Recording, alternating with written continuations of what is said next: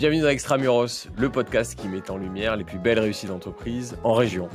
Je suis Guillaume Pellegrin, le président fondateur de Newton Offices. De Marseille à Lille, en passant par Bordeaux ou Lyon, j'interroge des dirigeants pour découvrir avec vous les raisons de leur succès extramuros. Aujourd'hui, j'ai l'impression de jouer au foot avec Zizou, de faire quelques balles avec Federer. J'interviewe Mathieu Stéphanie. Mathieu Stéphanie, c'est Génération Yourself. Donc, si vous, si vous vous intéressez au monde du podcast, si vous êtes sur Extramuros, vous connaissez forcément celui qui a interviewé près de 300 entrepreneurs. Mathieu est aussi le cofondateur de Cosa Vostra, agence de conseil tech et créative, présente à Paris, mais aussi à Londres, Tunis ou Bordeaux. Dans cet épisode, on va parler de digital évidemment, mais aussi de leur projet de coworking à Bordeaux, la Villa Maria, un projet exceptionnel, mais évidemment de podcast, de bien-être au travail, d'hygiène de vie. C'est un super épisode. Accrochez-vous bien, c'est parti.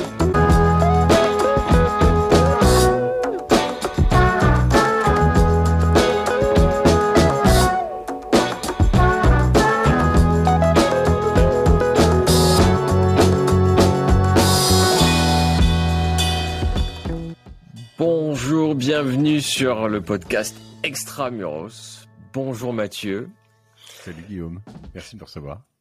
Alors, la, voix que vous entendez, c'est bien la voix très connue du podcast de Mathieu Stéphanie. J'ai l'impression de, comme je le disais en intro, de jouer au foot avec Zidane, de faire quelques balles avec Federer. Alors, c'est moi qui interviewe Mathieu, mais ça, ça a plutôt tendance à, à me réjouir et, à m'exciter que, que, que, Mini B. Mais bienvenue Mathieu, merci de nous faire l'honneur d'être sur un podcast business avec nous euh, sur Extra tu, me, tu commences, tu me mets mal à l'aise là, euh, les comparatifs. Euh, sont, sont trop mais merci, ça fait plaisir d'être là aussi, très plaisir. Puis, vraiment, c'est ça, c'est toute l'équipe est vraiment ravie, honorée. Tu vois, quand on a lancé Extramuros il y a quelques mois, on t'a toi aujourd'hui, donc c'est top. Euh, on va évidemment parler podcast, euh, mais mais tu es avant tout un sérieux entrepreneur, entrepreneur récidiviste que je crois comme tu te qualifies toi-même. Et, et, et, ta grosse actu, c'est quand même, enfin en tout cas ton, ton bébé, c'est Cosa Vostra. Si on peut commencer par ça, est-ce que tu peux nous expliquer euh, que fait Cosa Vostra? Alors Cosa Vostra, c'est une agence digitale. Euh, on l'a définie comme une agence tech et créative euh, qui fait du conseil, du dev et de, la growth, on va dire, du design, et donc très ambitieuse dans sa créativité, très ambitieuse dans sa tech, sa vision qui est composé de 94 euh, salariés plus 4 founders. Donc on est au bord des 100 personnes et, euh, et tout ce qui va avec d'ailleurs. Hein, eh oui. Euh, parce que les, voilà, on parle souvent des multiples de 3, donc en arrondissant, mais c'est euh, trois personnes, euh, six personnes, neuf personnes. Il y a des crises à chaque fois, 30 mm, mm. et 100 pour arrondir. Et voilà. Euh, voilà, on la voit, on, on, sent, on sent bien tout ce qui va avec. C'est sympa. On est, on est basé à, à, à, pour aller du nord au sud, Londres, Paris, Bordeaux et Tunis. Quatre principaux bureaux, puis aussi une un certain nombre d'employés qui travaillent en full remote. J'ai aperçu aujourd'hui, mais d'ailleurs je suis reparti après Alain euh, au bureau qui lui est à Strasbourg. On a Emilien qui est euh, dans une ville dont je connais pas le nom, qui est près de Dax. Euh, voilà, on en a, enfin voilà, un peu partout. Et et, et c'est une belle aventure qui, qui, a commencé en 2014 et dans laquelle on se régale avec mes, mes quatre associés fondateurs et, six désormais, bientôt beaucoup plus parce qu'on espère onboarder bientôt une bonne partie des employés dans, dans l'association, on va dire. Très bien. Euh, Est-ce que tu as quelques exemples du coup de, de, de vos savoir-faire euh, pour mieux comprendre ce que c'est une, une, agence tech créative qui, qui, est dans le digital? Alors, on, on a en gros l'idée, c'est de dire que euh, bon bah le digital. Alors, depuis évidemment maintenant c'est long, ça fait longtemps, hein, mais et à la fois ça ne fait que 20 ans en vrai. Mmh. Mais, donc, et reste à peine en période d'adolescence, qui a encore beaucoup de choses à inventer, que ça ça peut ou ça change tout, ça peut tout changer dans une entreprise. Alors souvent on voit dans la manière de commercialiser, on va le voir, mais ça change tout dans les RH, ça change tout dans la manière de communiquer. On a mmh. l'impression qu'on a toujours eu des emails, mais on n'a pas toujours eu des emails. Aujourd'hui des emails par exemple, il y en a beaucoup trop, donc comment on les gère, ah comment tu utilises ta messagerie, comment tu tu payes tes salariés, comment t'échanges. Donc sur de l'interne, il y a énormément de choses. Sur de l'externe, sur l'organisation, sur euh, euh, des API, nous on construit pour nous, pour nous-mêmes, pour des clients, euh, des, des, systèmes complexes qui permettent de mieux gérer ta boîte. On y réfléchit en amont, donc on, mhm. on y pense, on essaie de trouver les problématiques de nos clients et puis de les régler grâce à la tech. il y a énormément de choses qu'on peut faire pour avoir une meilleure visibilité sur une entreprise, pour gagner du temps sur plein de choses. je, je peux te prendre, tu vois, typiquement, mais un tout petit tout petit exemple, mais c'est valable sur les stocks, sur les employés, sur les. Mais euh, typiquement, euh, souvent quand tu arrives à une certaine taille d'entreprise, tu vas avoir plusieurs banques. Euh, pour avoir une visibilité en direct de ta trésorerie, ben il faut aller te connecter à Conto, la BNP, la Société Générale et puis peut-être une autre, voilà, pour aller voir, etc. Faire cette opération de se connecter à, à trois banques, surtout si c'est des, des banques de l'ancien monde qui te mettent mmh. huit minutes avant de te connecter. Avec celle du nouveau de, de mon ami Alex Pro. Mais... voilà, ça peut aller, ça peut aller plus vite. Euh, mais euh, en fait, tu peux très vite passer, perdre beaucoup de temps. Et mmh. euh, puis tu as plusieurs personnes qui vont le faire dans la même journée. Puis très vite, ce genre d'opération, ça peut te prendre une demi-heure par jour dans une entreprise. Tu te dis, c'est rien une demi-heure par jour. Mais enfin, quand déjà tu embauches 8 heures, c'est beaucoup.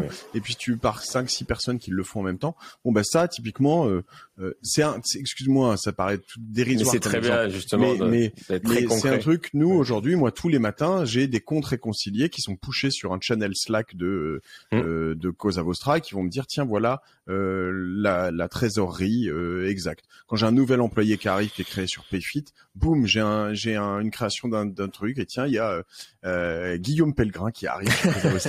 euh, scoop. scoop, voilà. Et euh, etc., etc. Donc en termes de monitoring d'application, puis évidemment on fait des sites marchands, on fait des sites euh, pour, euh, on fait des sites pour des médias, on a fait les sites de, de Nova, de, de des Inrock, on a travaillé sur une refonte du site d'info de TF1.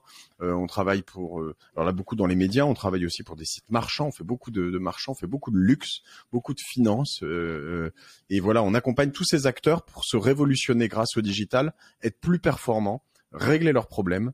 Euh, et, c'est assez passionnant comme métier euh, quand surtout tu travailles avec des clients main dans la main sur plusieurs années pour euh, les aider. Certains de nos clients, en partie grâce au digital, sont passés de 15-20 millions de chiffre d'affaires à, à 60 millions, tu vois, et, on, bosse avec des grosses PME, des, des, grands groupes internationaux, on travaille avec des tagueurs, on travaille avec, avec Google, avec avec euh, Microsoft, avec euh, euh, H. Moser, avec Domaine Baron de Rothschild, plein de plein de plus petites entreprises.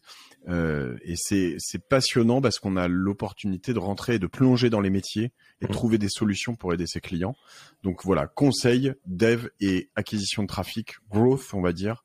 C'est ce sont les trois grands métiers. J'espère que c'est c'est clair au moins. Mais... Oui, oui, c'est très clair. Et en plus, ce que je trouve passionnant, c'est tu t'adresses à des métiers historiques, des boîtes qui ont, qui ont plus de 100 ans parfois, d'autres plus récentes, mais qui, comme tu le dis, viennent dans ce monde digital qui est assez récent et où tu dois transposer une culture, euh, une histoire dans une expérience utilisateur qui a souvent été pourrie euh, dans le digital, alors que ça faisait des décennies et des décennies qu'ils étaient dans, dans l'excellence. Et c'est et je trouve qu'il y a un travail d'expérience utilisateur euh, dans le digital qui est là aussi à, son adolescence. C'est exactement ça, tu as tout compris. Et ce qui est, ce qui est super, c'est que euh, tu vois, il y a beaucoup de d'agences ou d'endroits qui sont hyper spécialisés. C'est très bien et qui le revendiquent et qui disent qu'il faut être hyper spécialisé, faire que du dev mm. sur euh, du Drupal pour être je sais pas quoi ou mm. que du bon et c'est très bien. On travaille avec beaucoup d'hyper spécialistes chez Cosa Vostra et on les aime, on respecte. On en a certains chez nous, mais on, on, on travaille avec beaucoup d'hyper spécialistes sur du SEO, sur plein de choses.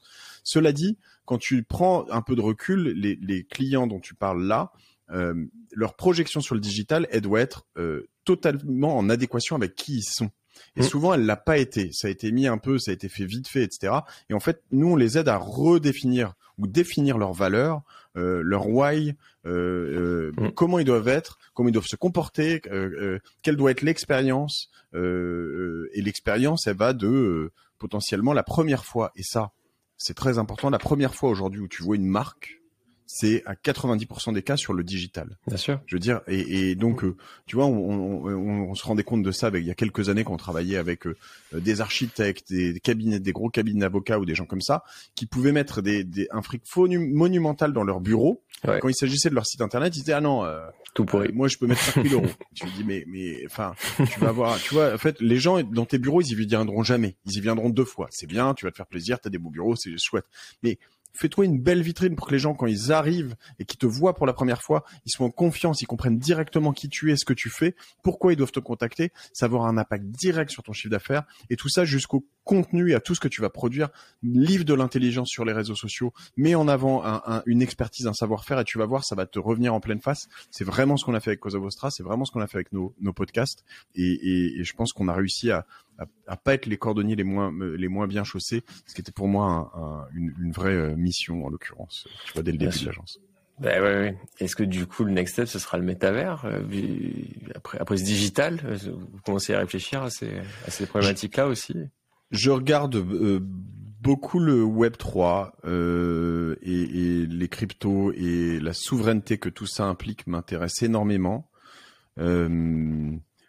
J'ai pas euh, sur le métavers, je suis partagé dans le sens où la vision qu'on a actuellement du métavers, euh, des métaverses euh, euh, qui sont un peu façon Second Life ou voilà mm. où tu le balades avec un avatar. à la fois, j'y crois très fort dans le sens où ça existe déjà. Je veux dire, en fait, dans les jeux vidéo aujourd'hui, tu as la, la, moitié des, des moins de 20 ans qui sont qui passent deux heures par jour dans des métaverses. Euh, mm. divers et variés. Euh, tu as plein de noms de, jeux. Connus, euh, voilà. après, de là à aller te dire, tiens, je vais aller me baigner dans une piscine chez un copain dans, la dans sa métaverse, tu vois, je suis pas complètement. Et puis il faut que je marche 12 km pour le rejoindre ou que je prenne la voiture. Tu vois, tu dis finalement mm, mm. l'utilisation des des, des, des liens, euh, tu vois, euh, et, et, de Google, ça marche peut-être mieux pour aller d'un autre à un autre pour acheter un truc que plutôt de rentrer dans une boutique, de devoir faire tous les rayons pour trouver euh, le rouleau de PQ, tu vois. Je mhm. suis pas. Donc voilà. Donc il y a, à mon avis, on, on, fantasme sur pas mal de choses. Il y a des choses qui existent déjà. Euh, donc j'y crois. Je crois qu'on va pouvoir acheter euh, un sweatshirt. on peut acheter un sweatshirt Balenciaga qu'on pourra mettre autant mhm. dans un jeu vidéo que dans un concert virtuel qui seront assez fun. Euh, je crois pas nécessairement qu'on vivra euh, toute notre journée dans un dans un monde parallèle euh, sans bouger de chez toi, de chez soi, tu vois. C'est peut-être pas à souhaiter en tout cas. Hmm. Oui, moi j'aime bien sortir et euh, à l'extérieur, respirer l'air, rencontrer des gens. C'est pas mal. Hein ouais, boire, boire des vrais, boire des vrais coups avec des vraies cacahuètes, tu vois. C'est ça. Bien grâce. Mais après avoir fait du sport. Exactement. Euh, tu as parlé de why tout à l'heure. Du coup, si, on reste sur Cosa Vostra, c'est quoi votre why? Ou peut-être au-delà de Cosa Vostra, peut-être le tien euh, Le mien, en tout cas, le mien, il, est, il, se définit et, c'est intéressant parce que souvent on va chercher son why en, essayant d'aller chercher très loin euh, des trucs euh, qu'on n'est pas forcément. Alors que je pense qu'il mmh. faut vraiment juste regarder, c'est sous notre nez, quoi.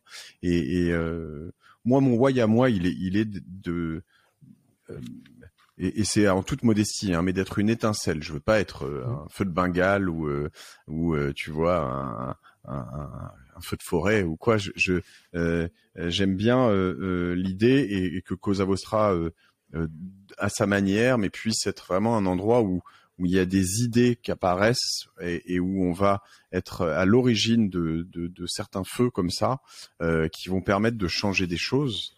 Euh, et, et, et, derrière, on a besoin, euh, on fait pas ça tout seul, on a besoin de nos clients et on essaie de travailler vraiment là-dessus dans dans cette étincelle, pardon, euh, euh, de manière intelligente. On est euh, très loin de ces modèles d'agence. tu vois, j'y pensais ce matin en enregistrant avec un type qui s'appelle Fred Play qui, qui a monté plateforme.sh. Je sais pas si tu vois ce qu'ils ce, ce qu'ils font. Super épisode. Et je me disais tiens j'afficherais bien en gros dans mon dans sur notre site internet euh, chez Cosa Vostra on fait pas de charrette. Euh, mais tu vois il y a ce, ces trucs de l'ancien monde où euh, alors alors qu'on en fait évidemment de temps en temps mais il y a un truc où c'était bien de faire des charrettes et puis il fallait que ton client te traite mal tu vois.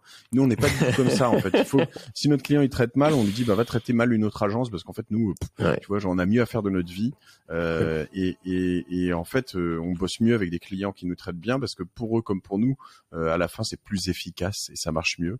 Et donc voilà, dans cette approche d'étincelle. Donc notre why, c'est même si l'étincelle est peut-être pas un why en soi, mais c'est vraiment de de faire évoluer le monde grâce à la technologie. Euh, et moi, je pense que je pense fondamentalement que la technologie et tout le monde n'est pas d'accord avec ça, j'en suis conscient. Je pense fondamentalement que la technologie euh, euh, fait avancer le monde dans le bon sens et que et que et que je préfère vivre dans le monde dans lequel on n'est que dans le monde dans un monde d'il y a d'il y a 100 ans ou d'il y a 200 ans, tu vois. Et, euh, et, et, même si notre monde actuel a des défis et que la technologie elle-même pose de nouveaux défis, mmh. euh, eh bien, elle va, elle va régler euh, un grand nombre de ces défis et que le moteur à hydrogène va remplacer euh, le moteur à essence et qu'il permettra de voyager sans polluer ou en polluant moins, tu vois, par exemple. Merci pour ce message d'optimisme et de rappeler que c'était pas forcément mieux avant. Et, mmh. et en ce moment, on a peut-être besoin encore plus qu'avant. Euh, bah nous aussi, tu vois, avec Newton, on, a défini notre why qui est, et, qui se veut à la fois modeste et très ambitieux. C'est d'accompagner le déploiement de l'économie dans les villes et les territoires. C'est mhm. là qu'on se rejoint un peu, puisque du coup, toi, tu es, tu es passé extramuros aussi avec Cosa Vostra. Et, oui. Euh, tu nous disais Londres, Bordeaux, Tunis. Euh, Est-ce que c'est donc, je crois que tu aimes bien l'alignement, tu aimes bien les choses cohérentes. Du coup, euh, c'est quoi voilà qui, vous a quelle, est l'histoire qui vous a amené dans ces villes-là, peut-être en, commençant par Bordeaux? Écoute, c'est euh, c'est l'opportunisme avec un grand O. Mm. qui est souvent mal vu en France. Je sais pas, je dois me justifier d'avoir dit que j'étais opportuniste, mais moi je suis très opportuniste. moi je travaille avec des fonds opportunistes, donc moi c'est un peu tous les jours aussi. D'accord, ben voilà. moi je pense que le, le euh, les, les, opportunités sont à saisir et que euh, il faut pas les laisser passer devant soi. Mmh. Et, euh, et, parmi les opportunités, euh, pour t'en citer deux, pour, pour Bordeaux et Londres, ben, Bordeaux, il s'agit de mon frère Pierre Stéphanie qui était qui est mon associé, un cofondateur et qui a décidé d'aller s'installer dans l'ouest de la France. Puis, enfin, il nous a proposé. puis plutôt, il était un peu, je vais pas dire gêné, mais il nous a dit j'aimerais partir avec ma femme m'installer ailleurs. Euh, on n'aime pas Paris, euh, ce que, ce que je, ça arrive à des gens je, bien. Je, voilà, je, je le respecte, je comprends pas, mais bon, je le respecte. euh, et, euh, et, voilà, non, non, je le comprends. Et voilà, moi, il se trouve que je le comprends, mais que j'adore Paris. Je suis un vrai un parisien d'adoption de, depuis depuis plus de la moitié de ma vie, mais mais c'est vraiment une ville que que, que j'adore. Et, euh, et donc, bah ils ont gardé. Sa femme a trouvé un, un, job. Ça a failli être Rennes, ça a failli être Nantes, puis ça a été Bordeaux. Et puis bah Bordeaux c'était super. Euh, le TGV qui, qui, allait à deux heures. Et puis euh, ils sont installés à Bordeaux à la chambre de commerce. Enfin pas eux, Cosa Vostra. Euh, on avait déjà, on avait déjà un employé. voilà, on avait déjà un employé à Bordeaux. Et puis il se trouve que bah voilà après ça, ça a grossi. et la, la, deuxième histoire comme ça, la deuxième opportunité, c'est un, un, de nos clients, Louis Dumoulin, qui était euh, l'éditeur d'une revue qui s'appelle Books euh, et avec qui on a travaillé beaucoup l'actualité au travers des livres. Et, euh, et il allait s'installer à Londres et il me disait écoute je vais je vais chercher du boulot là-bas est-ce que tu peux me présenter des gens? Je lui dis attends viens on va travailler ensemble tu vas faire consultant pour nous pendant six mois et puis si ça se passe bien on trouvera un moyen de s'associer. Et on a monté Cosa Vostra UK euh, six mois plus tard euh, et, euh, et, on a décidé d'ouvrir un bureau à Londres, ce qui a été une très belle opportunité euh, parce que le, le, le, bureau à Londres ne permet pas forcément tant de bosser avec le marché UK en local parce qu'on n'est pas mhm. forcément très légitime là-bas, mais en revanche ça nous permet de travailler, comme on a aussi des employés internationaux là-bas, de travailler en inter à l'international. C'est-à-dire qu'une perception de Cosa Vostra aujourd'hui est très claire et qu'on est une agence internationale. Euh, on peut travailler pour des clients américains sur le territoire européen ou internationaux sur le territoire européen et des clients européens sur le monde entier euh, parce qu'on a euh, cette barrière de la langue qui a sauté et un bureau à Londres qui désormais en plus est en dehors de l'Europe. Donc voilà. Donc voilà. Très intéressant tu vois de, de, voir un peu comment tout ça s'est fait. Et la, et la dernière pour, pour aller jusqu'au bout mais la Tunisie c'est c'est une opportunité qu'on a plus créée qui a été un moment de se dire mais tout comme la logique de Bordeaux, euh, les développeurs à Paris, ils coûtent cher, euh, ils sont euh, très très sollicités et, donc ils bougent un peu plus. Et donc on a besoin mmh. d'aller en dehors de Paris, donc Bordeaux d'une part, et puis à un moment on s'est dit on va aller chercher ailleurs aussi dans d'autres pays.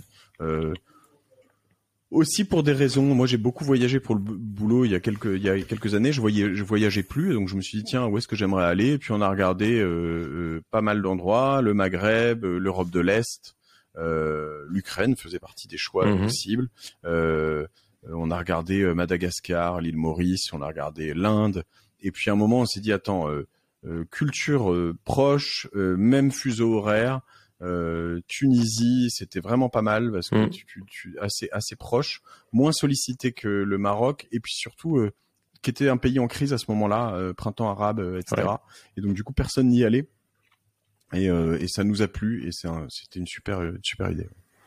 Bah, D'autant plus que puisqu'on peut travailler en full remote en France, pourquoi se limiter à la France quoi?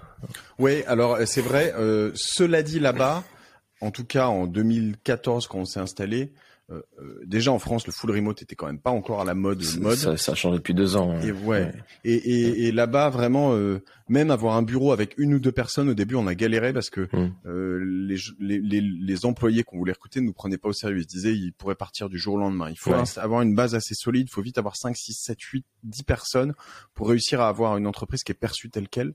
Euh, euh, ouais. Donc soit on a des freelances qui sont en full remote euh, soit on doit quand même encore créer euh, voilà une entreprise avec des locaux, euh, mais c'est cool, ça fait faire des allers-retours à Tunis pour nous, qui est une très mmh. belle ville, très sympa. Ah ouais.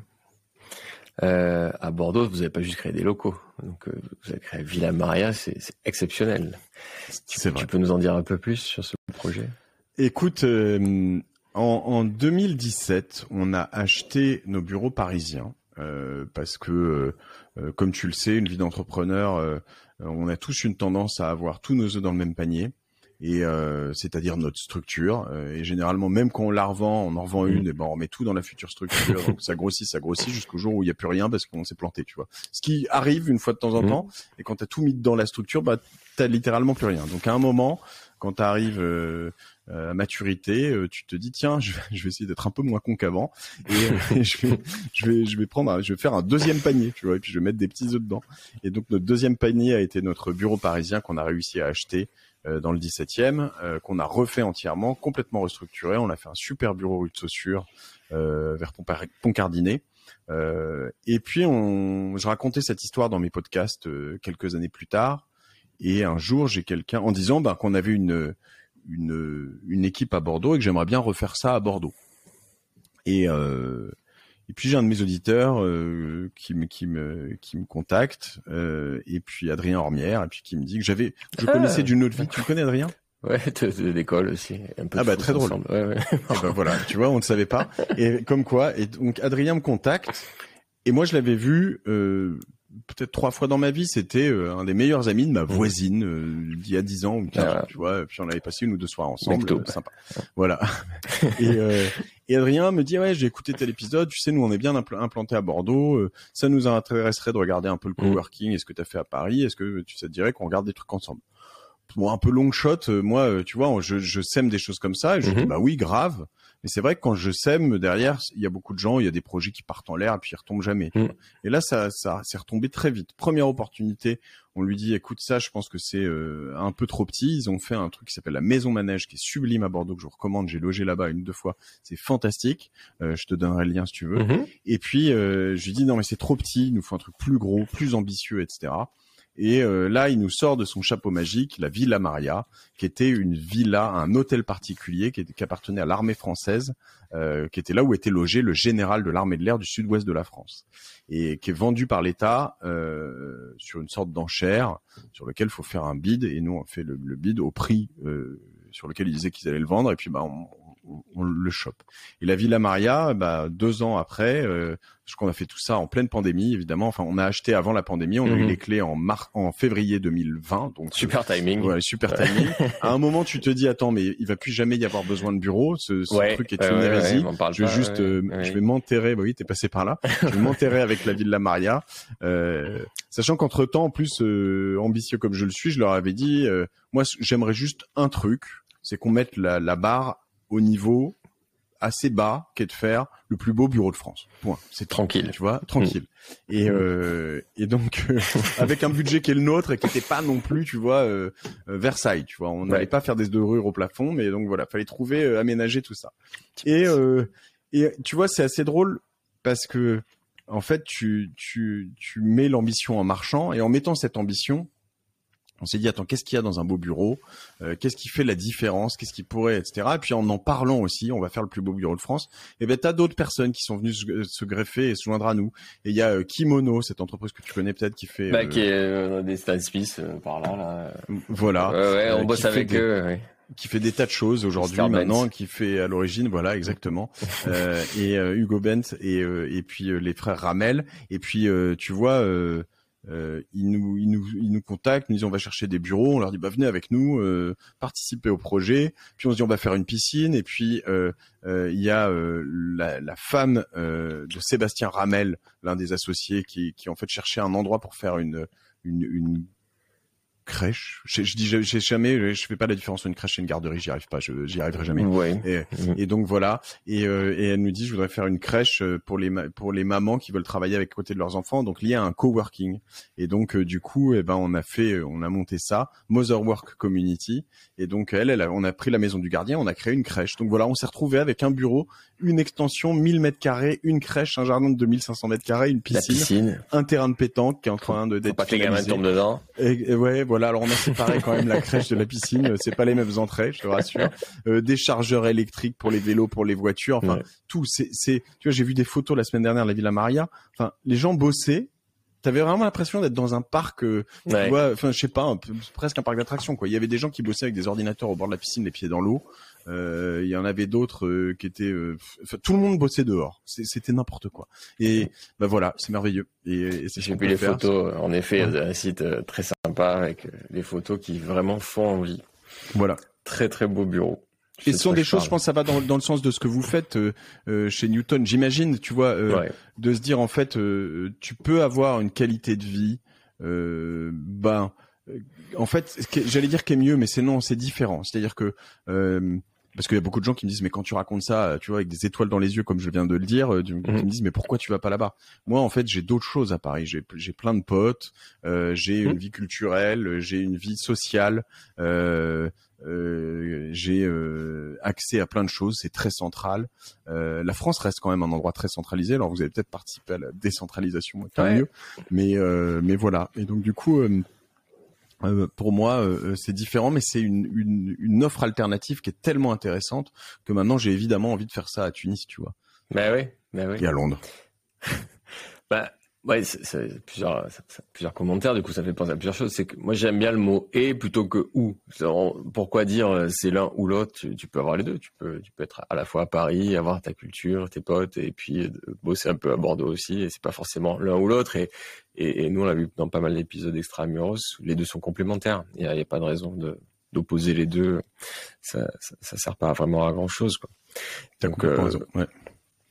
Donc, donc, donc, voilà, euh, le, sur, ce, sur ce thème-là, euh, c'est nous, nous en effet, c'est ce qu'on fait chez Newton depuis 2017, avant la crise aussi, tellement convaincu que le lieu en lui-même, euh, sa localisation dans la ville, son accessibilité du coup, et puis une fois que tu passes la porte, l'énergie que tu vas y trouver est mmh. tellement important que, que ça va s'y retrouver forcément sur la productivité, c'est quand même un lieu de travail, euh, mais sur le bien-être tout court. Euh, et le bien-être, il commence pas à 8h30 quand tu passes la, la, porte du bureau et quand tu pars à 17, 18, 19h. Ça fait partie d'un tout et, et, et, du coup, euh, c'est comme ça qu'on le voit. Et donc, on y on travaille. Ça se travaille évidemment par la qualité des matériaux, la lumière, les couleurs, l'ergonomie, l'acoustique. Euh, hyper agaçant de rien entendre toute la journée. Il y a tellement de choses sur lesquelles on peut travailler, au-delà des services, évidemment, qui font que ta journée et ta vie, du coup, par extension, parce que tu passes quand même pas mal d'heures au taf, ben, est meilleure. Non, tout à fait. Et puis, et puis, euh, c'est en plus assez exaltant comme travail et comme euh, se projeter dans les bureaux, euh, les améliorer tout le temps. Aujourd'hui, ça a changé en fait. On est passé d'un endroit où rien que le, le, enfin, ce qui est presque devenu une norme hein, très rapidement, mais le flex office. Mmh. Euh, moi, j'étais le premier à être en flex office chez Cosa Vostra avant les confinements. C'est-à-dire, j'avais plus de bureau à moi-même. Je me mettais là où il y avait de la place. Et, euh, et aujourd'hui, ben, tout le monde l'est. Mais il y a par exemple un besoin plus important. Nous, on a dû modifier nos bureaux à, cause ou grâce au flex office, c'est-à-dire euh, et créer plus de, de salles de réunion euh, individuelles notamment, ou pour faire des calls. Euh, parce qu'aujourd'hui, tu fais mmh. plus de calls qu'avant, euh, un peu moins de réunions physiques. Donc, on a rajouté cinq mini salles de réunion. On a rajouté des booths à, à, à Bordeaux aussi. Euh, et tout ça, c'est hyper, euh, c'est hyper important de, de, toujours être alerte sur la manière dont tu le fais. Et moi, je me projette. Tu connais un peu Bordeaux ou pas? Un peu. Puis on va bientôt y investir là, du coup, sur l'Atlantique. Et nous, on a, on mm. est à côté de, dans, à Codéran, près d'un immeuble qui s'appelle la, cité administrative, je crois, si je mm et qui a une sorte de tour un peu au milieu de nulle part. Et à un moment, je regardais ce truc-là et je me disais, quand on faisait les travaux Ville de la Maria, je me disais, mais qu'est-ce que j'en ferais si jamais je pouvais le mm. racheter? Et tu dis, tu vois, je pèterais probablement des étages au milieu euh, pour faire euh, des jardins tu sais, au milieu d'une tour de 20, de 30 étages, et te dire, tiens, je vais faire trois étages de jardin, au, 10, au 20, mm. et puis au dernier, au 30, évidemment, parce que tu fais un rooftop, et puis euh, dans lequel tu peux faire des trucs rigolos, et puis tu vas faire, enfin, tu vois, tu, je sais pas, tu rajoutes des toboggans, j'en sais rien, tu vois, tu ferais des trucs un peu juste, bon, pas juste pour la, la forme, hein, faut aussi que ça ait des utilités, etc., mais je pense que euh, tu peux vraiment te projeter euh, sur une, une, transformation de l'existant qui est vraiment hyper intéressante. Et, et c'est assez cool de pouvoir faire ça ouais. Ouais, bah, dès qu'on envisage la mixité d'usage dans la verticalité euh, hmm. et pas uniquement l'horizontalité de la ville, c'est on peut faire des trucs assez assez sympas en effet. Très clair. Ouais. Et après, je suis allé voir sur votre site du coup de la Villa Mariage, et c'est là que j'ai vraiment vu les entrepreneurs, c'est qu'au-delà du café, euh, on peut faire des baptêmes et des mariages aussi. Donc j'ai vu vraiment le côté. Euh, oui. Et tu sais quoi? Opportuniste. non mais attends, figure-toi. Et eh ben j'adore cette remarque, t'as bien bien vu. Euh, et ça, c'est une idée géniale de Corinne Ormière, qui est la mère ah d'Adrien. Euh, et, euh, et, voilà, en bonne libanaise, euh, est bonne commerçante, qui un jour en faisant la visite, on passe devant, on regardait et euh, ah, je crois qu'on n'avait pas encore euh, acheté. Et puis on passe devant l'église, puis dire en plus il y a des mariages, il y a des mariages ici, on a un super jardin juste devant l'église. Si on veut optimiser les week-ends, euh, et là, je les regarde, je me dis putain, j'aurais aimé avoir cette idée à sa place. Elle est forte, Corinne. Et, euh, et voilà, et, euh, et, je peux vraiment lui rendre euh, hommage là-dessus. Mais euh, comme quoi, hein, tu vois, les travailler en équipe, ça te donne plein d'idées. L'idée, c'est de savoir bah, ce que tu fais le week-end d'un bureau qui est qui est peu utilisé quoi. Et quand tu as fait une, un mm. beau jardin avec une piscine du coup après tu te projettes tu sais euh, on, on, va y ajouter des guirlandes tu sais un peu à l'italienne avec des ampoules de toutes les couleurs. On va faire plein de trucs pour vraiment optimiser ce ce lieu pour euh, pour en faire un, un, lieu de cocktail ou de trucs comme ça après après une célébration religieuse par exemple. Alors nous, moins festif, mais aussi pour mieux utiliser nos, nos, locaux, on fait rentrer des, des étudiants, enfin, des gamins après l'école qui fassent des, des du, du, du périscolaire ah, super. aussi des assauts culturels, tu peux avoir des, des, cours de théâtre et des chorales qui viennent aussi. On, on, essaie vraiment de, de profiter un peu de l'aspect périodique de, de, la journée, quand les, les bureaux se vident, le, le, reste de la vie puisse rentrer. Super. Petite idée pour Madame Ormière. euh, si, si on passe à présent euh, sur le, les podcasts euh, qui, mmh. qui t'ont rendu célèbre, là aussi, est-ce que tu peux nous, expliquer la genèse de, Génération Do It Yourself? Écoute, euh, cette genèse, elle, date de des années 2013, 2014. Hein. J'ai commencé à écouter à ce moment-là des, podcasts, euh, Tim Ferriss, Joe Rogan, euh, James Altucher, Rich Roll à l'époque. J'écoute moins maintenant Rich Roll, mais j'aimais bien. Et euh, et puis qui parlait avec des invités pendant des heures. Et euh, j'écoutais ces conversations en me disant attends mais euh, Matt Mullenweg de Automatic WordPress euh, euh derrière. J'avais euh, euh, tous ces types de Evernote. J'avais Jamie Foxx pendant deux mhm. épisodes de une heure et demie. J'avais Schwarzenegger pendant deux épisodes de deux heures et, je découvrais Schwarzenegger en je pensais que c'était un blaireau et en fait je me dis ce mec est incroyable. Euh, tu sais mais en fait évidemment que c'est pas un blaireau mais tu sais nous on l'a vu dans Conan le barbare etc puis on le voit mm. de loin euh, cette espèce de mec super bodybuildé qui devient gouverneur de la Californie tu te dis mm. America ils sont quand même complètement fous ces gens. En fait non le mec est juste incroyable. Et donc euh, quand tu vois d'où il vient et comment il a fait mm. tout ce qu'il a fait euh, il est incroyable. Et je découvrais des parcours qui m'inspiraient, qui me motivaient, qui me faisaient me dire aussi que ben euh, en fait ces gens étaient comme moi à l'origine, qu'ils avaient juste eu un moment des déclics, de l'ambition, de l'ego, euh, mhm. qu'ils avaient euh, euh, euh, poussé les choses, mis la barre plus haut, et puis que voilà. Et donc petit à petit, je me suis dit tiens, il y a bien quelqu'un qui va sortir un podcast comme ça en France. Je l'attendais un peu, puis à, force de me dire tiens, ils, ils mettent de l'ego, de la barre plus haut, et des choses comme ça bah je vais le faire. Et c'était vraiment pas du tout la mode des podcasts en France. Mm. Euh, c'était vraiment très en avance de phase. Tous mes potes et beaucoup de gens autour de moi me disaient bon, C'est quoi? super, c'est quoi? Mm. Euh, Certains me disaient mais euh, arrête de arrête de passer toute ta vie à faire des nouveaux projets. Euh, c'est mon drame et à la fois bah, bah, voilà bah, le- Ton succès, ouais. mon succès et et, et du coup j'ai fait un nouveau projet et puis je me suis dit en revanche celui-là parce que je l'avais fait par le passé sur Insta sur d'autres trucs découvert des trucs très en avance de phase et où j'arrêtais euh, à partir du moment où ça explosait avec une impression de me dire c'est bon j'ai compris le game maintenant Mhm. je passe au prochain game tu vois et là je me suis dit je vais rester dans ce dans ce truc le podcast je vais continuer continuer continuer et, et tu vois euh, euh, Là, je- juste pour te partager un truc qui m'est arrivé ces deux derniers jours. Hier, j'ai enregistré avec euh, une femme qui s'appelle Caroline Vigneault, qui est une, euh, une avocate, euh, ex-avocate désormais, puisqu'elle a, elle a, on dit quoi, raccroché la robe, et, Mhm. euh, et puis euh, qui est désormais humoriste, euh, productrice, autrice, euh, etc. Et, et euh, avec elle, on a fait un épisode extra sur le changement de vie et sur le féminisme, euh, et, et qui est hyper inspirant. et que Je, je vais inciter énormément de mecs autour de moi à écouter, euh, mais pas que, des femmes aussi, euh, Mhm. évidemment, mais mais euh, parce que très accessible et et, euh, et, et- et très euh, concret. Euh, et puis ce matin, j'ai enregistré avec Frédéric Play, je te dis, donc plateforme.sh, et sur un épisode qui est ultra technique, euh, sur euh, du cloud, sur du MRR, de l'ARR, de, euh, euh, de- des stacks, les DevOps, tout est expliqué la première Ouais. heure. Mais le truc, tu vois, hier j'ai fait une heure sur de- du féminisme, cet après, mais ce matin j'ai fait une heure sur des couches techniques, sur du cloud, euh, de l'over the top, euh, euh, sur des fonctions euh, et en fait sont elles sont passionnantes c'est vraiment je, je, je- tu vois et abordables toutes les deux Et, voilà ce que me permet mon podcast tu vois c'est d'assouvir cette soif de curiosité de d'ou- d'ouvrir les yeux sur le monde l'ouvrir avec une audience qui est grossie euh, de m'apprendre des choses et, d'être visible donc euh, euh, voilà je me suis lancé en 2017 euh, cinq ans plus tard je, je, je suis euh, euh, je, je, bénis le ciel d'avoir d'avoir continué, d'avoir osé me lancer en tout cas à ce moment-là, tu vois. Et j'ai aussi d'ailleurs un autre podcast qui s'appelle La Martingale, Tout qui, à fait. qui, est- qui est tout sur les fait. finances perso et qui est euh, que j'ai lancé en 2019, qui, est un- qui se classe aujourd'hui euh, pareil dans les euh, 30 premiers po- podcasts en France, euh, donc qui est, qui, est, euh, qui est moins gros que Génération Nature Self, mais qui est tout aussi passionnant. Ouais. Euh, je dis pas ça euh, grâce à mes invités. Hein, Je mais- confirme. Non, non, mais je confirme. et et, euh, et je me je me je me régale tout autant à faire ça.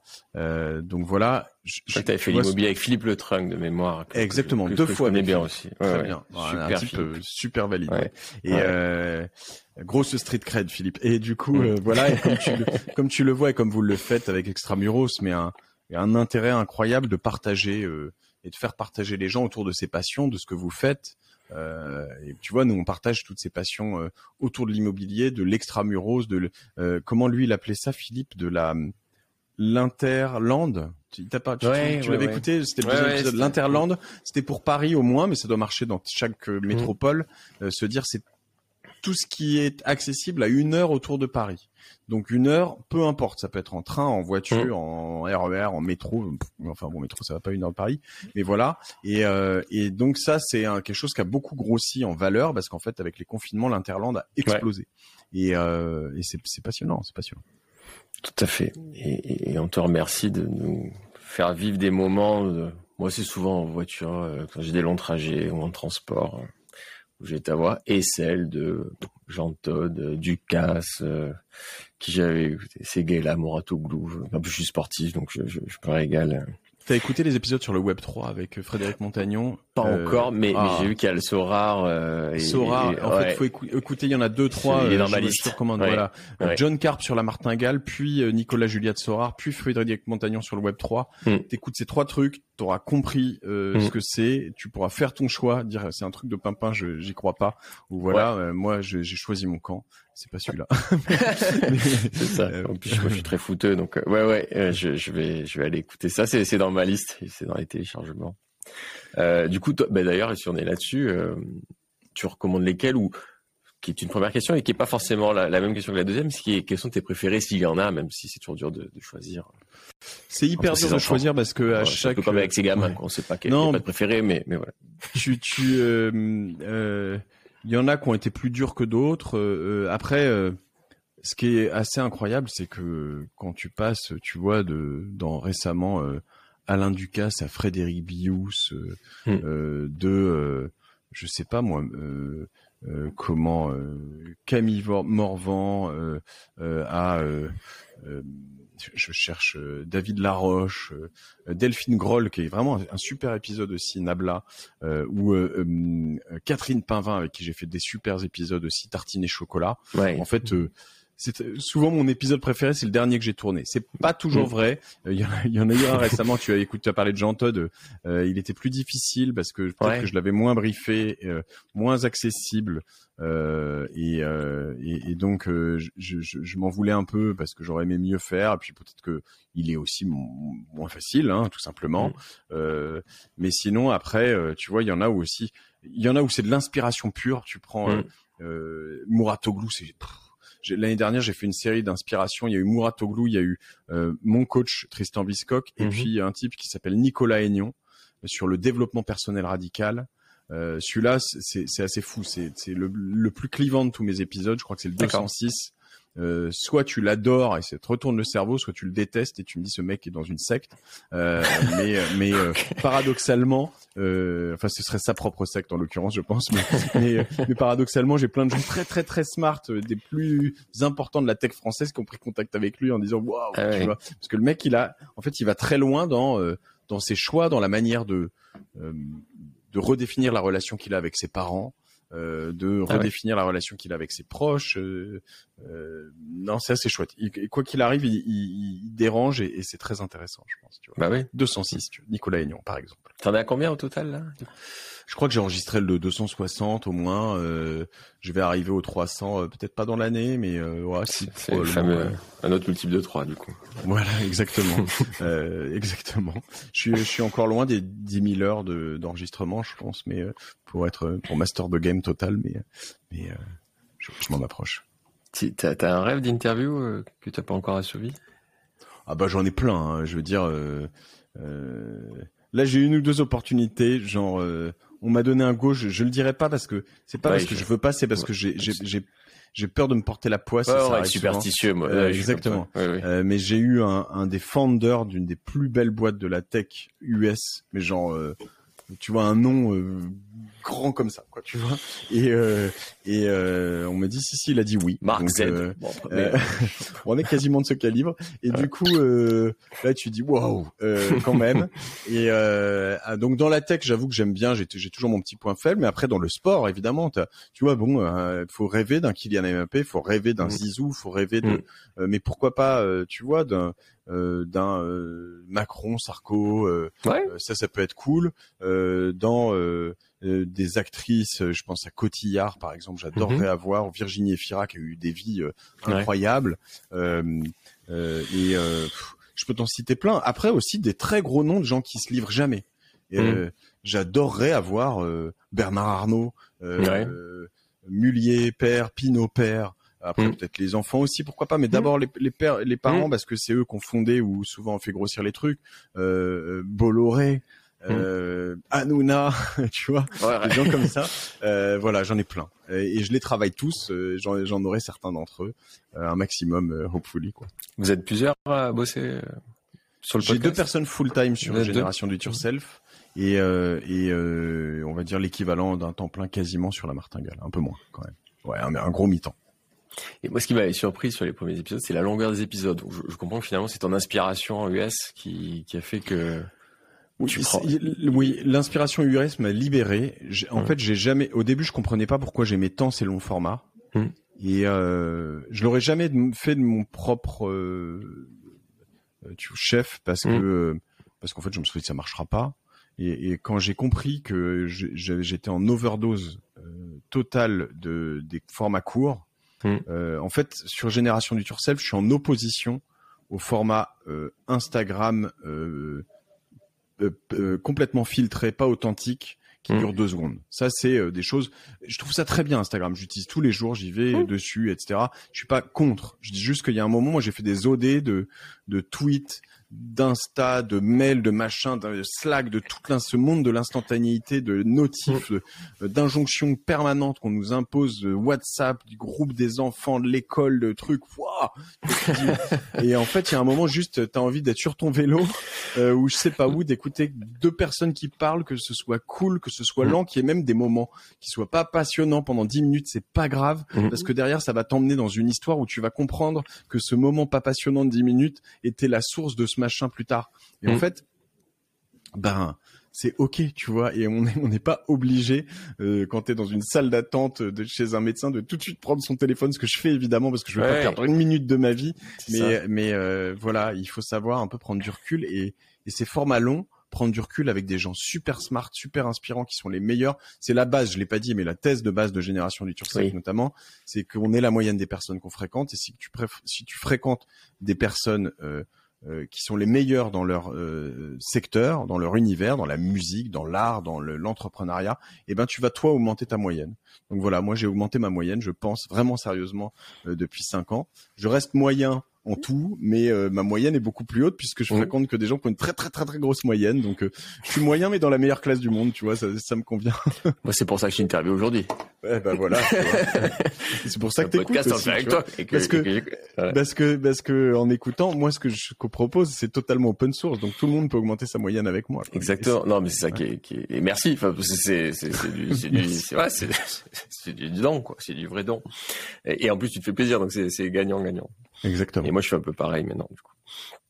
Euh, tu as, d'ailleurs, oui, sur ce format-là, mais parfois il y a des silences aussi. Et finalement, euh, quand tu t'autorises ce, format-là, c'est pas gênant à vivre. Mais au début, je me dis, mais mince, il a pas, on n'a pas l'habitude en fait. On n'a pas l'habitude d'avoir ces moments un peu de. ça fait longtemps. Tu sais que tu me dis ça. Ça fait longtemps que j'ai pas eu un bon gros long silence. Et mm. et, et, tu sais quoi, je les adore ces silences. Et il y a plein de gens qui m'ont dit, enfin ou des gens avec qui je bossais ou qui me disaient, est-ce qu'on coupe? Je dis mais surtout pas en fait. Quand tu poses une question, que t'as quelqu'un qui est là et qui mm. fait mais c'est pas, il y a des silences creux, tu m'as pas laissé mon silence. Tu m'as pas laissé mon silence. Pardon, pardon. et, eh ben, et tu sais que t'as, as une, tu sens qui va te sortir un truc derrière et que ça vient du fond des tripes. Putain, ça, tu vois, ça va, ça a tellement plus de valeur que de le couper et, et, et tu vois, euh, on n'est pas obligé encore une fois d'être du tac au tac et voilà, et, et c'est un média de réflexion et de, et de profondeur, donc c'est très bien. je fais du fond plus que de la forme et ça me va très bien. Je te laisse un silence. je te le rends. Merci Guillaume. Euh, du coup, est-ce que, est-ce que, euh, au-delà des silences, toi, tu as eu des moments de solitude sur, en revanche, sur, sur, euh, sur tes interviews. je me rappelle, je crois que c'était Montebourg, début. Tu voulais pas que je tutoie. C'est ça. Hein. Ouais, ouais, ouais. Oui, parce que c'est le seul qui tutoyer tout le monde. Il y en a qui Mathieu. sont pas très amis. Merde. Euh, euh. J'ai compati là.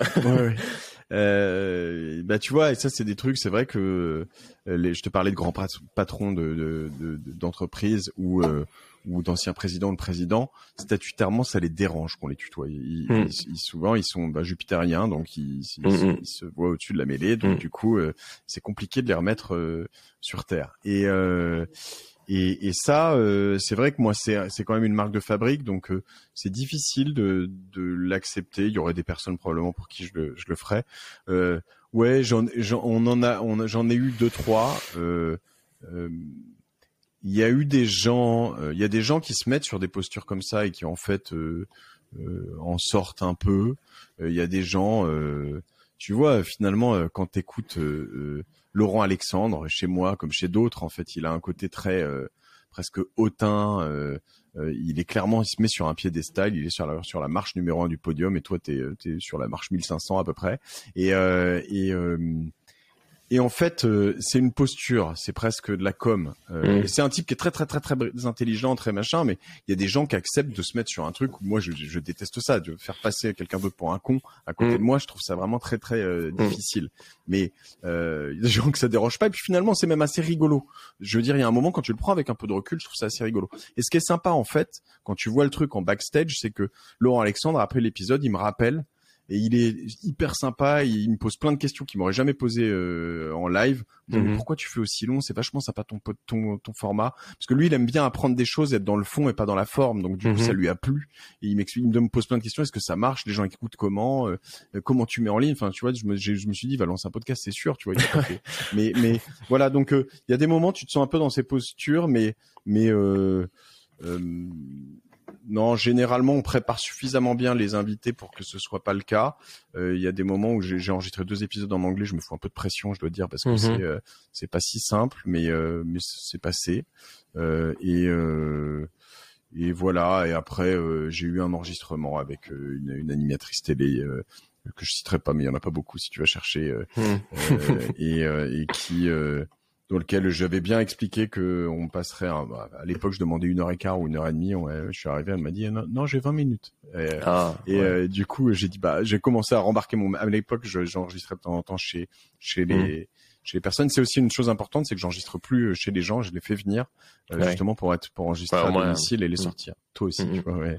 Euh, voilà Mais euh, ouais, donc ce format long, c'est une question que je me posais, c'est est-ce que finalement tu dis une heure et puis finalement c'est pas tellement passionnant qu'ils y restent ou, du coup est-ce qu'ils sont prêts? Non, maintenant je demande je demande deux heures et demie minimum. Euh, hmm. pas pour, je veux pas enregistrer deux heures et demie minimum. Mais au moins, je veux être certain que j'ai pas j'ai pas moins, hmm. parce hmm. que après t'as le temps, euh, tu vois, de small talk, faire un café, euh, les mettre à l'aise, etc., etc.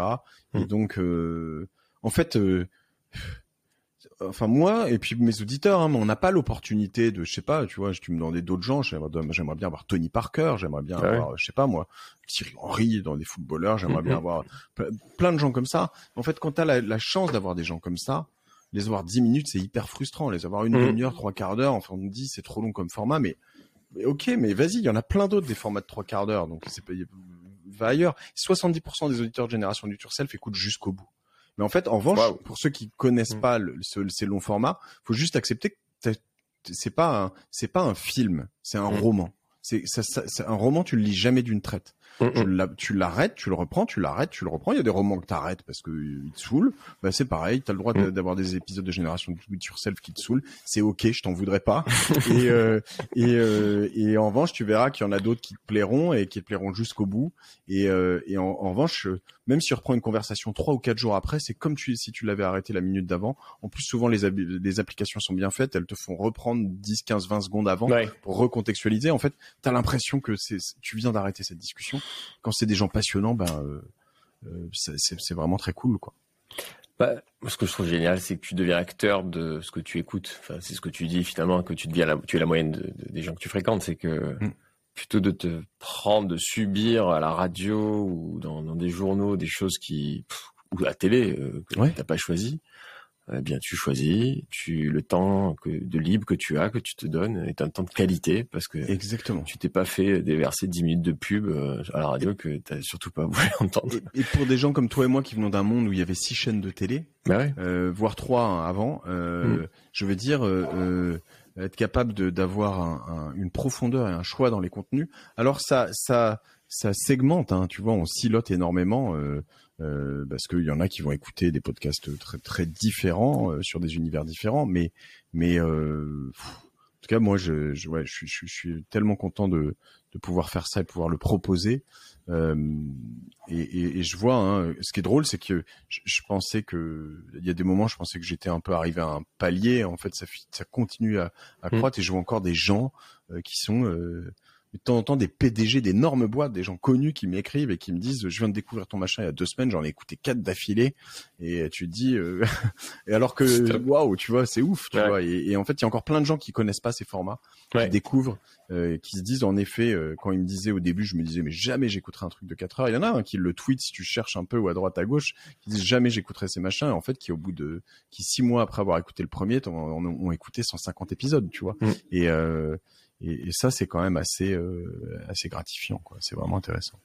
Ouais, ouais, C'est un, c'est un, un, un, ce que je voulais faire à l'origine, mais je crois que ça, c'est une sorte de MBA en permanence avec les meilleurs euh, euh, du monde. Donc il y a un moment, euh, c'est forcément inspirant si ton objectif dans la vie est de, est, de progresser. Dans mm. certains univers. Quoi. Mais comme tu disais, soit il y a des moments où tu es en charge d'inspiration, d'idées, et tu vas trouver ce que tu cherches, soit à l'inverse, tu as besoin de, de, de, de, progresser sur une thématique particulière, qui peut être les ventes, la tech, etc. Et là aussi, tu vas trouver encore parfois les meilleurs. Et, et c'est ça qui est génial. Tu fais ta, vraiment ta programmation. Et tu vois que il n'y a pas un, pas une personne là-dedans qui est arrivée là où, il ou elle est par hasard, quoi. Hmm. Yannick Noah, super épisode aussi, c'était le système de sport, si tu l'as hmm, écouté, hmm. mais tu vois le titre, je, je, je, m'en souviens, j'ai enregistré chez lui euh, à Feucherolles, je crois, euh, et euh, et tu vois, son, le titre de l'épisode, c'est Parler doucement pour se faire entendre. Bon, et il m'explique que, euh, tu vois, que c'est, c'est technique, quoi. C'est pas un mhm. gueulard, il braille pas sur les gens. Et bah moi, ça, ça m'a impacté dans ma vie, mais de manière hallucinante, tu vois. Et, et euh, aujourd'hui, j'étais déjà, enfin, j'ai été gueulard il y a très longtemps, mais là, avec mes enfants, etc., je sais que je vais plutôt avoir une tendance à, à baisser le ton et baisser la voix quand, quand, quand je, quand j'ai envie de m'énerver pour euh, leur faire comprendre, écoute, là, tu vois, on va, on va, pas aller plus loin parce que sinon, euh, ça va partir en live, tu vois. Tu, tu vois, cet épisode vient de passer en numéro un pour moi, du coup.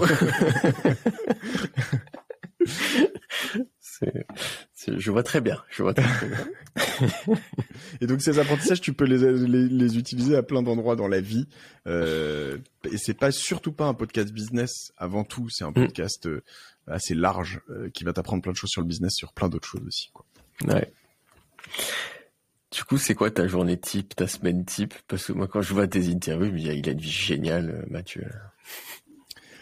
Et écoute, je vais, tu sais quoi, je vais pas te mentir, et j'ai une vie géniale. Je vais surtout pas, euh, euh, je vais pas dire que j'ai pas d'injonction et de problématiques. Tu vois, euh, euh, ça fait quelques jours que j'ai pas répondu à enfin à part aux mails ultra urgents, mais à plein de gens qui m'ont lancé quatre fois. Je t'avoue que ça me fait des nœuds dans le cerveau parce qu'en fait. Ça me rassure, c'est pareil, je euh, déteste. Ouais. Et euh, mais euh, mais je peux pas, tu vois, parce que mm. en fait j'ai enregistré beaucoup ces derniers jours et et en enregistrant beaucoup et puis en rentrant le soir, bah, je il se trouve que j'étais mm. pas là ce week-end euh, à Paris et que du coup euh, bah, loin de mes enfants et du coup moi je veux voir mes enfants le soir mm. et puis euh, point. Puis après je bosse, rebosse un peu le soir, mais j'ai eu d'autres choses à faire. J'avais des épisodes à préparer pour le lendemain. Mm, ma priorité était pas de répondre aux mails entrants, etc. Donc j'ai des injonctions, j'ai des malheurs. ma femme a perdu un proche la semaine dernière et c'est dur, mais j'ai aussi cette chance de faire ce que j'ai envie de faire. Je me la suis donnée. Euh, et, et, et, ça n'a pas toujours été le cas. Hein. Il a fallu que je bosse beaucoup et je bosse toujours beaucoup. Euh, mais voilà. Et donc ma semaine, elle ressemble à une semaine quand même très organisée. Euh, je sais que j'enregistre la martingale le, lundi après-midi et le, vendredi matin, mhm. euh, l'un et ou l'autre. Je sais que j'enregistre Génération de Yourself le mardi et ou le jeudi matin. les deux me prennent à peu près en plus de deux trois emails et deux trois rencontres, mais à peu près toute la matinée. Donc ça eh fait déjà quatre euh, demi-journées qui sont prises. Je sais que le mercredi, je prends pas de rendez-vous. Euh, parce que j'ai besoin d'une journée de soupape sur laquelle je récupère, euh, je fais des mails, je vois des gens, puis je peux aller euh, chez le coiffeur, chez le médecin, emmener mm. mes enfants s'il faut au tennis parce que parce que dans mon regard, mm, je trouve mm. que ma femme peut pas ce jour-là. Problème des mercredis. Voilà, exactement. je sais que le mardi soir, je vais à la piscine et que ça c'est un, négociable. Je sais que le lundi soir, c'est ma femme qui va au théâtre et que c'est moi qui suis à la maison. Donc tu vois, j'ai quand même des créneaux très très très très très euh, mm. J'ai euh, et dans aussi des choses euh, moins réjouissantes, mais tu vois comme j'enregistre beaucoup ou réjouissantes, mais je, je peux plus me faire des grosses teufs ou même gros dîners en semaine mm. un mercredi soir jusqu'à 1h mm. ou 2h du matin parce que le lendemain matin à 9h j'enregistre. voilà, je voix, non, mais au-delà de la voix, la tête, tu eh vois, la tête, bien sûr. Voilà, donc j'ai une rigueur et, un voilà un, rythme de vie qui est sportif, hyper euh, sportif, euh, mm. bordé, etc. Euh, je me lève assez fréquemment tôt le matin pour faire du sport et, et, le week-end je fais du sport et je le dédie à ma famille et je travaille un peu. Donc voilà, c'est pas monastique non plus, mais c'est rythmé.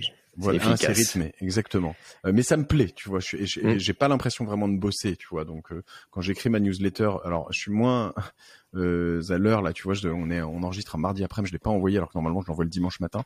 Et, elle était presque finie, mais j'étais en relecture avant qu'on enregistre. Mm, mm. Et, euh, et, en fait, tu vois, c'est pareil. Je, je, me suis, euh, tu vois, Manon Allender, euh, typiquement podcast enregistré par euh, sur Génération It Yourself il y a, il y a six mois. Cette jeune femme qui fait des des puzzles, qui a tout plaqué pour faire des puzzles euh, et, euh, et, et, et, qui m'a inspiré de ouf. Et, et, plusieurs fois depuis tout à l'heure je t'ai dit c'est ok. Mais elle elle m'a elle m'a vachement détendu Manon euh, mmh. en me disant ben c'est ok. Tu vois pas envoyer ma newsletter le dimanche matin c'est pas grave. Tu vois c'est pas grave. Et, j'aime bien le faire parce que c'est un moment que j'aime bien écrire, me poser et euh, mhm. euh, réfléchir. Je pose des idées au fur et à mesure dans la semaine et puis je les balance le dimanche matin, je les mhm. pose.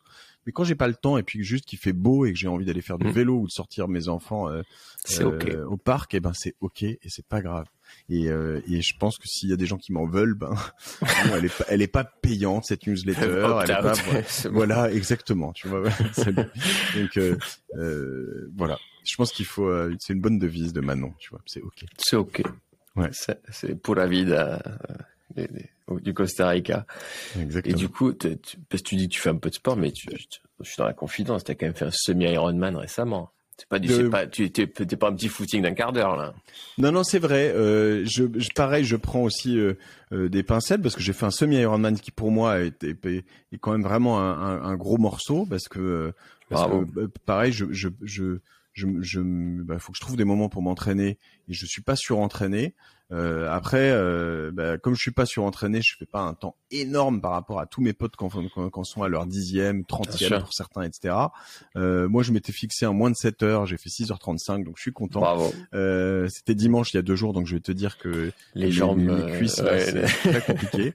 bon, euh, j'ai eu mon lot de, j'ai eu mon lot de, de difficultés. Euh, euh, ce que j'allais mettre dans ma newsletter, tu vois, mais euh, ah. attaque de panique dans la dans la dans la natation, euh, ce qui arrive à ah pas mal de monde, hein, mais euh, donc très très dur dès, dès le début. J'ai vécu un enfer dès le début, ah, et puis et puis mon vélo qui qui qui, qui a été, enfin le, les vitesses, le levier de vitesse, le petite manette là, le shifter de mon plateau qui a, qui a cassé la veille de ah. de, la course. Donc j'étais sur le grand plateau tout le long, alors qu'il y a un, ah col euh, assez conséquent au 70e kilomètre de vélo. Donc euh, voilà, c'est cool. voilà, c'est pas cool, mais j'ai, à, part la natation qui a été vraiment très très dure. Panique, euh, du coup, t'es là et tu trop, de monde, trop de. Ouais, trop de monde, plein de, je sais pas, d'adrénaline. En hmm. fait, ce matin, je parlais avec un pote qui a fait plusieurs full Ironman, qui me disait, ouais, ça m'est arrivé plusieurs fois, c'est assez fréquent. l'excitation, le monde, les coups, euh, ça part, tu pars, euh, t'arrives pas à respirer, euh, t'arrives pas à coordonner tes gestes, euh, tu te mets un peu sur le dos, tu brasses, tu t'essayes, tu dis, mm. tu réessayes, tu réessayes et ça vient pas. Et à chaque fois que tu fais du crawl, ça vient pas. Moi, je nage en quatre temps ou trois temps, mais généralement vraiment mm. de respiration, tu vois. Mm-hmm. J'étais en deux temps, ce que je fais jamais, donc parce que j'avais besoin de mm-hmm. respirer plus. donc j'ai pas je suis pas habitué. Mm. Et j'ai explosé mon temps. J'ai fait, tu vois, normalement je fais 40 minutes, là j'en ai fait 55, donc c'est vraiment très très moche. Mais bon, au moins après, ça m'a donné une autre motivation, c'est qu'en vélo, sur mon grand plateau, j'ai rattrapé beaucoup de monde. Ah, du coup, euh, tu, Avec un plateau, c'était pas mal. Voilà, c'est ça. Et puis sur la course à pied aussi. Euh, euh mais non, non, c'était une, une, super euh, expérience que je recommande. Le triathlon, c'est un super sport, très mm. complet. Beaucoup de gens veulent pas le faire à cause de la natation parce que c'est un. Mm. Euh, beaucoup de gens aiment pas nager ou. Tu, tu l'as bien vendu. Maintenant, maintenant que tu as écouté, il faut, y aller forcément faire de la natation. non, non, mais, non, non, mais faut, faut essayer. Faut prendre des cours de natation. C'est un truc bizarre, tu sais. Tu te dis je sais nager. Moi, j'ai pris des cours de natation à j'ai repris des cours de natation à aller à 20, 25 euh, ans euh, pour la première fois vraiment pour euh, pour m'y remettre à cause d'une rupture des ligaments croisés. Mmh mmh. Et, et après maintenant j'en reprends depuis 5 ans. Je fais un cours toutes les semaines mmh. et, et en fait c'est fou ce qu'on sait pas nager, tu vois. Ah non, moi j'en ai conscience. Ah, ouais. Et c'est et c'est un beau, c'est un super sport très introspectif. Euh, par moment, quand tu nages tout seul, t'es t'es t'es pas loin de la méditation. C'est assez marrant parce que tu sais, t'es dans un, une bulle euh, super chouette euh, que j'adore. Donc. Euh. Alors moi, j'ai eu la chance il y a dix jours d'aller faire de l'apnée avec ah. Aurore Asso à Nice au, club d'apnée qui, qui, est le premier club d'apnée. Bah là, en termes de, méditation. Et là, bah, c'est la même chose. C'est-à-dire que si tu veux être performant, il faut arriver à, rentrer dans un état de méditatif, en tout cas de calme. Ouais. Ce qui, quand on a des vies un peu remplies, et, pas, pas inutile. Carrément. Mais tu vois, peut-être que c'est marrant en réalisant, en, disant ça. C'est probablement ça qui me, qui me panique un peu. C'est drôle, je, je, réalise ça maintenant. Je sais que je me suis posé la question depuis deux jours, mais pourquoi ça m'est arrivé? Alors, je voudrais en parler avec une, une femme, une autre femme avec qui j'ai enregistré Extra, euh, qui est la, la, la, la, coach sportif de, de, de l'INSEP, Anaël Malherbe. Euh, donc l'INSEP étant vraiment le, le, le, top de... voilà, mm. des sportifs en France. Et euh, je, je me disais, je vais lui en parler, mais je me dis que c'est peut-être ça, c'est que moi je vois la, la natation comme un moment, une bulle de calme euh, où j'arrive, je vais nager et je suis mm. dans ma bulle et là, en fait, le jour de course, je suis pas du tout dans ma bulle de calme. Je suis dans une sorte de méga tempête, un shitstorm comme c'est pas permis. Et en fait, euh, je, euh, alors que j'ai l'habitude de, de, me poser là-dedans, eh, ça doit être ça. Il doit y avoir un truc lié à ça. Bon. Il faudra creuser. euh, non, non, voilà, très cool. Et, et juste pour finir là-dessus, mais je, j'ai réalisé avec plein d'entraînements, euh, non, et d'enregistrements aussi, qu'il y a un triptyque. Euh, qui est juste universel, euh, qui est sport, alimentation et sommeil. Mmh. Euh, où moi je pensais que je pouvais euh, ne pas dormir pendant très longtemps. Je dormais 5 heures par nuit max. Et en fait j'étais crevé et j'étais mmh. chiant et je gueulais mmh. et euh, voilà. Euh, le sport en fait me fatigue donc me fait mieux dormir euh, me donne faim donc me fait mieux manger. Je fais attention à ce que je mange. Je mange pas n'importe quoi. Je fais très attention au sucre. J'en mange hein, mais sucre lent sucre rapide je fais très attention. Et et en fait, euh, bah, une fois que tu rentres dans ce truc-là, tu traites bien. En fait, mm. beaucoup de gens veulent bien, veulent bien traiter leur corps, beaucoup de gens veulent bien traiter leur cerveau, mais les deux sont complètement liés. Et, mm-hmm. euh, et moi, quand je suis, euh, quand je m'entraîne pas assez, euh, euh, quand je sors pas assez dehors, eh ben, enfin, tout ça vient. tu vois, tu lis Sapiens, tu comprends tout. Hein. Mm-hmm. on était des êtres, juste des animaux. On est des mammifères. On mm. sortait, on allait se nourrir, on rentrait, on passait notre vie dehors. Aujourd'hui, tu passes ta vie devant un ordi. Mm. et donc, si t'es pas capable tu de faire la bouffe, t'avais pas la chasser. Exactement, voilà. Et puis, et puis quand t'es quand t'es un peu actif, tu vas faire du rameur en intérieur. Tu vois, alors, pour aller acheter ta bouffe, ce serait peut-être. C'est ça. Au moins, à défaut d'aller la chasser, voilà. Et donc, euh, bah, euh, moi, je pense juste qu'il faut vraiment s'aligner sur ce triptyque. Euh, se laisser dormir un maximum. Euh, et, et Toi, t'as besoin de combien d'heures du coup? J'essaie de me forcer à faire plus et j'y arrive pas. Donc, je veux dire que, tu vois, maintenant je traque tout. Hein, J'ai des trackers de sommeil, ah. des choses comme ça pour mm. voir. et là, je sais que ça fait quelques nuits que je suis plutôt à. c'est exceptionnel. Je suis à 5-6 heures, mais mais sinon, j'essaye de tendre vers les 7 heures, mais j'y arrive pas. Mmh. Euh, euh, et, sieste comprise. J'essaie de faire des, enfin le week-end, mmh. euh, j'essaie de dormir. Et ça, ça, là en ce moment j'en ai moins, mais j'ai des moments je peux faire deux heures de sieste le samedi et deux heures de sieste le dimanche. Euh, c'était plus quand mes enfants étaient petits, mais ça parce que tu tu tu, tu, tu plus mouvementé. Euh, mais euh, mais mais ouais, je dirais je dirais allez une moyenne à 6 heures 6h30 je pense ouais. Top. Merci beaucoup Mathieu. C'était un super moment avec toi. Merci. Un honneur même. Que tu nous eh bah, écoute, moi aussi, c'est un honneur que tu me fais d'inviter. et bravo, euh, bravo à, à, à toi. Euh, et je trouve que c'est un super projet et, et, et ce podcast Extramuros. Euh, donc pour ceux qui sont pas habitués, qui l'ont jamais écouté, abonnez-vous parce que tu as plein d'invités super cool. Toi, t'as un, as un, T'as un épisode que tu recommanderais particulièrement justement pour ceux qui, qui découvrent euh, là? Euh, non, c'est un peu comme toi, c'est toujours très dur, mais euh, moi peut-être celui qui en, sur le moment euh, et qui me vient à l'esprit là, qui m'avait fait le plus gamberger, c'était avec Laurent de la Clergerie et ça revient un peu à ce que tu disais sur ton organisation de vie sur la semaine de quatre jours. Donc toi, j'ai enregistré avec lui la semaine dernière. Hein, tu sais, ah bon, ben voilà. Donc je vais sortir un grand format là-dessus. Bon ben voilà, tu, tu vois le truc. Euh, ça fait réfléchir. Je me suis régalé. Je me suis régalé. Ouais, ouais. Et, euh, et ben ouais, ldlc.com, donc ouais, mm. ce site marchand. Et ben euh, très bien, allez l'écouter euh, chez, chez Guillaume. Et puis après chez moi, ce sera plus long chez, chez moi hein, de toute façon. Donc... Ouais. ouais, ouais. et, et, euh, et ben, il dure à peu près une heure aussi. Avec... Non, merci en tout cas et, et puis bravo aussi pour Newton parce que je pense que je te le disais en préparant la semaine dernière, mais euh, moi, j'aimerais continuer à faire des projets immobiliers comme ça parce que ça m'éclate. Mais, mais en attendant, en arrivant dans des nouvelles villes, je pense que euh, Newton est un est un, une bonne alternative à, euh, bah, au bon vieux 369 et mmh. puis aux, mastodontes que sont euh, finalement des WeWork, etc., qui s'intéressent pas aux, aux, villes de, de seconde zone. Euh, je dis pas que c'est parce que je pense, hein, mais c'est ce que je pense potentiellement. Après, ils ont des priorités, ils vont dans les métropoles euh, worldwide euh, mm, mm. plutôt que voilà. et donc du coup, vous, vous, proposez quelque chose qui est vraiment un, une opportunité très chouette à adresser dans le monde d'aujourd'hui. Donc bravo et merci. Merci Mathieu. À très bientôt. Salut Guillaume. À plus. J'espère que cet échange vous a donné envie de poser vos valises en région et de vous installer extramuros. Si cet épisode vous a plu, je vous invite à le partager autour de vous et à nous mettre une note de 5 étoiles. A très bientôt